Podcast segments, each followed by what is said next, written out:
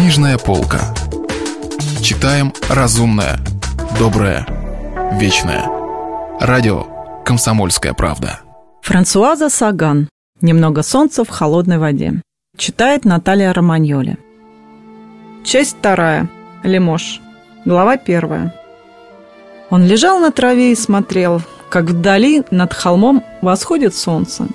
Со дня своего приезда сюда он просыпался слишком рано, да и спал плохо, потому что деревенская тишина и покой раздражали его не менее, чем шумная сутолока Парижа. его сестра, у которой он теперь жил, знала это и втайне обижалась.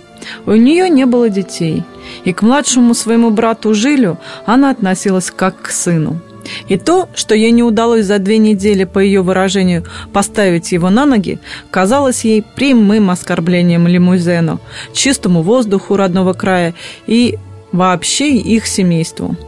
Ей, разумеется, случалось встречать в газетах рассуждения о нервной депрессии. Но она считала, что это скорее капризы, чем болезнь. Вот уже 40 лет, как Адилия с завидным беспристрастием делила время между своими родными, своим мужем и своим хозяйством.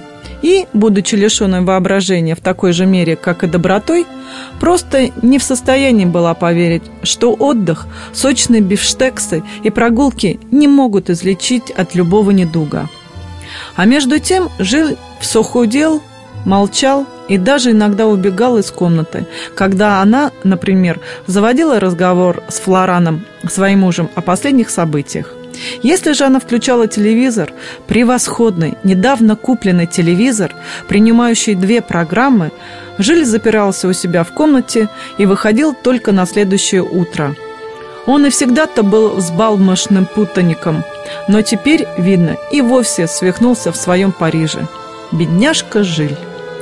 Когда она гладила его по голове, он, удивительное дело, не вырывался, позволял ей ласкать себя, даже садился на скамеечку у ее ног и молча сидел, пока она занималась вязанием, словно у него становилось легче на душе от ее присутствия.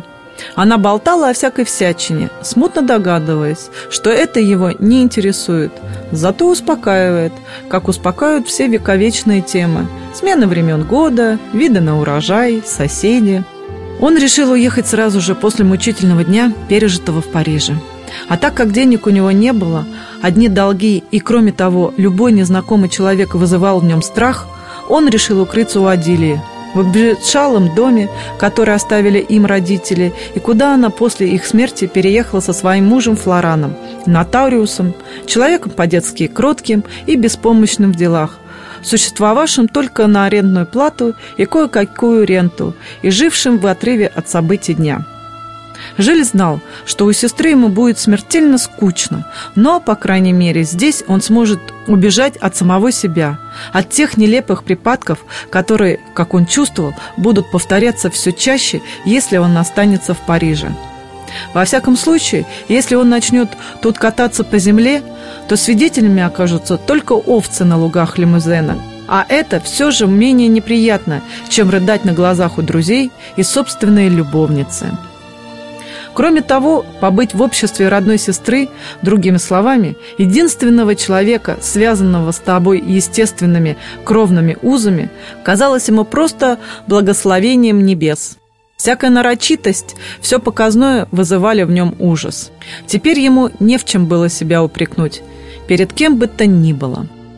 Парижскую квартиру он оставил Элоизе. В газете его замещал Жан. Он дал им обоим твердое обещание вернуться через месяц вполне здоровым. Но вот он здесь, уже две недели, и близок к отчаянию. Природа тут великолепна, он это видел, но не чувствовал. Родительский дом, безусловно, ему мил, но утешения он тут не нашел.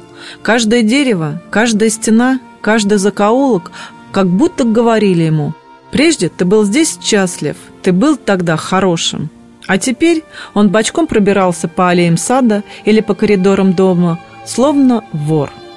Обворованный вор, у которого украли все, даже детство. Солнце поднялось и залилось светом зеленый луг. Жиль зарылся лицом в росистую траву, повернул голову вправо, влево, не спеша вздыхая запах земли, пытаясь воскресить то блаженное ощущение счастья, которое раньше приходило само собой. Но даже такие простые радости не приходят по заказу. И он сам себе был противен, будто ломал комедию, притворялся, что любит природу. Вот так же мужчине, прежде пылавшему страстью к женщине, неприятно оказаться с ней в постели, когда эта страсть угаснет, повторять те же слова и жесты, хотя сердце замкнулось и молчит.